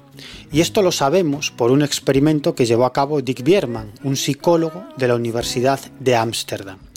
Y el experimento consistió en que cada participante observaba una pantalla de ordenador, mientras unos sensores conectados a su cuerpo medían su ritmo cardíaco, su presión sanguínea y la conductividad eléctrica de su piel. Y cada cinco segundos aparecían en la pantalla una serie de imágenes neutras, pero combinadas con otras imágenes que pretendían causar emociones intensas, como por ejemplo cuerpos desmembrados, muertos tras un bombardeo e imágenes similares. Sorprendentemente, las mediciones psicofisiológicas demostraron que aproximadamente un segundo antes de que los participantes vieran cualquiera de esas imágenes con un fuerte contenido emocional, su sistema nervioso autónomo reaccionaba como si ya hubiera recibido el impacto. En otras palabras, que el cuerpo se adapta previamente a los estímulos que va a sufrir, preparándose para enfrentar cualquier eventualidad. Además, este experimento fue realizado por distintos científicos en varias universidades, obteniendo idénticos resultados. Pero es que las implicaciones de este experimento son tremendas. Por ejemplo, una de las conclusiones es que la precognición es una capacidad básica de los seres humanos, de todos los seres humanos, y es una capacidad básica sin la cual no habríamos sobrevivido como especie. Bueno, yo creo que hay personas y en momentos que quizás sí que puedan percibir y tener esas visiones, no tanto de cosas cercanas a ellos, de su entorno, de personas particulares, que eso es quizás lo más habitual en la evidencia, sino de fenómenos a nivel mundial, cosa que es bastante más anómala, extraña y, extraordinaria. Estas personas es verdad que han aparecido muchas a lo largo de los años y muy pocas se ha podido demostrar que tengan un índice de aciertos tolerable. ¿Qué quiero decir con esto? Que hay que con mucho cuidado con las profecías y sobre todo con la tendencia que tiene la humanidad a obsesionarse, a generar quizás una sugestión colectiva, ¿no? Fíjate lo que ocurrió en el año 2000, que la gente pensaba que se iba a acabar el mundo y vaciaron prácticamente todos los supermercados, o lo que ocurrió con Paco Rabanne en, agosto de 1999 cuando cerró todas sus tiendas, convencido de que iba a caer la estación Mir sobre París y que eso era el preludio del fin del mundo, o lo que es peor, lo que ha ocurrido incluso con algunas sectas, ¿no? Dígase, por ejemplo, la Puerta del Cielo, que en 1997, pues 39 de sus miembros decidieron suicidarse pensando que seguirían con los hermanos cósmicos y así evitarían el Armagedón que era inminente.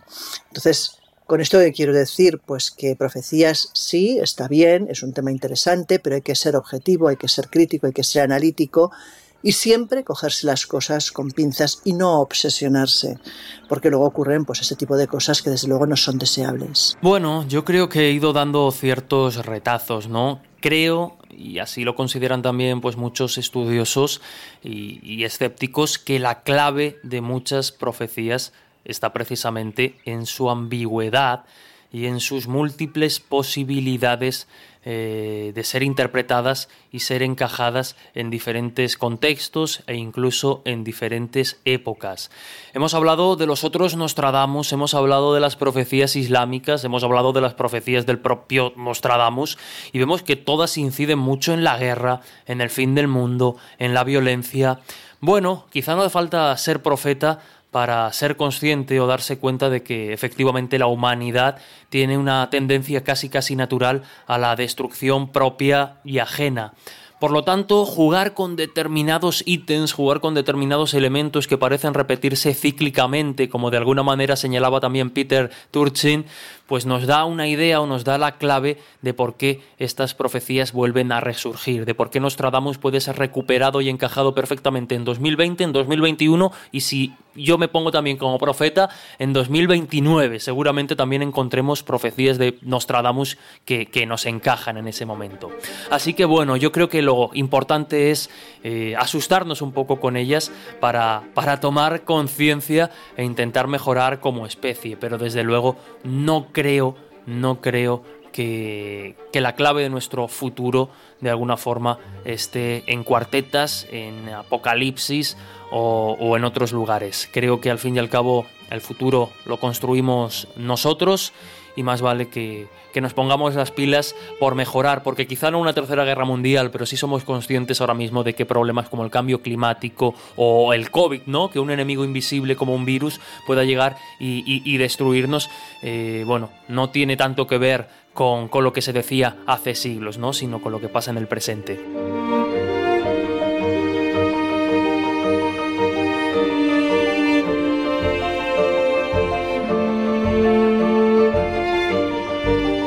Bueno, pues antes de cerrar las puertas del Colegio Invisible de hoy, ya sabéis que estos son los minutos en los que os recomendamos que seguimos presentes durante toda la semana en el kiosco en la presencia ni más ni menos que de la revista Año Cero Enigmas, en la que Aparte de Jesús, de Laura, de Miguel, participan otros muchos colaboradores que nos realizan investigaciones vinculadas a la aventura, al misterio, a la exploración, a los fenómenos paranormales, en definitiva, a todo eso que tratamos en el Colegio Invisible. Artículos personales, investigaciones únicas que no vais a poder encontrar en Internet. Lo que sí vais a poder encontrar en Internet son nuestras dos plataformas, espaciomisterio.com y viajesprisma.com. Yo creo que en este caso más vale una imagen que, que mil palabras, así que os invito a que entréis, especialmente en nuestra zona premium, y que veáis qué es lo que os ofrecemos prácticamente día a día.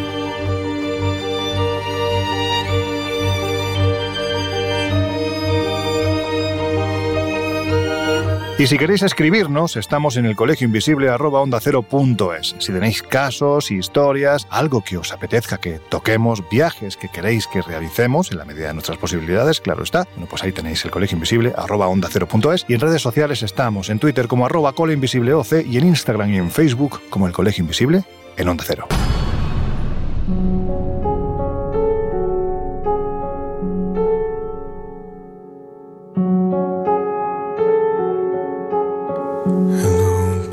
Darkness, my old friend. I've come to talk with you. Ahora sí, toca cerrar las puertas del colegio invisible de hoy. No es una profecía, es la realidad. Así que, Laura Falcón, nos oímos dentro de una semana. Bueno, hasta la próxima semana, chicos. Miguel Pedrero, un lujo como siempre. Bueno, pues hasta la próxima aventura, chica y chicos. Jesús Ortega, venga amigo, que nos oímos dentro de siete días. ¿Me vais a permitir hacer una profecía al final? Si no me equivoco, y creo que no, creo que voy a acertar, en una semana eh, volveremos a salir de viaje y volveremos a, a disfrutar con todos los invisibles de, de muchos misterios. Un abrazo y hasta la próxima aventura, compañeros. Y a vosotros ya os dejamos con José Luis Salas, con su equipo, con el fantástico No Sonoras, y nosotros cerramos las puertas del Colegio Invisible, no sin antes desearos que en estos siete días seáis muy, muy felices.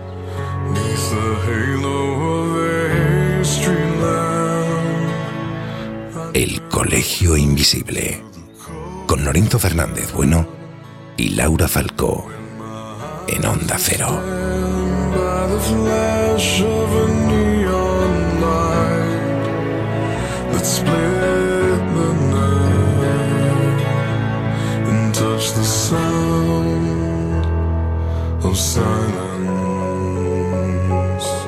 And in the naked light, I saw. thousand people made